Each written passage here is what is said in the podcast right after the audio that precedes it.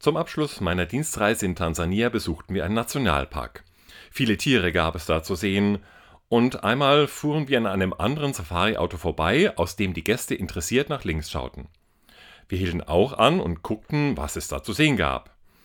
Aber wir haben nur den Rücken einer Großkatze gesehen, die ganz schnell wieder weg war.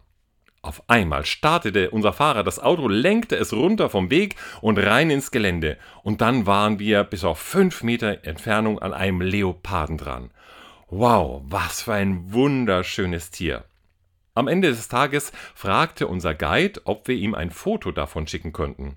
Da wurde mir klar, auch für ihn ist es nicht selbstverständlich, so ein Tier zu Gesicht zu bekommen. Und ich dachte mir, hey, da kannst du dir eine Scheibe von unserem Fahrer abschneiden, wenn du etwas erreichen willst, dann mutig drauf zu. Denn dadurch hat er nicht nur sich selbst, sondern auch uns ein Highlight geschenkt. Was wir wohl alles in unserem Leben schon verpasst haben, weil wir nicht mutig genug die Gunst der Stunde genutzt haben?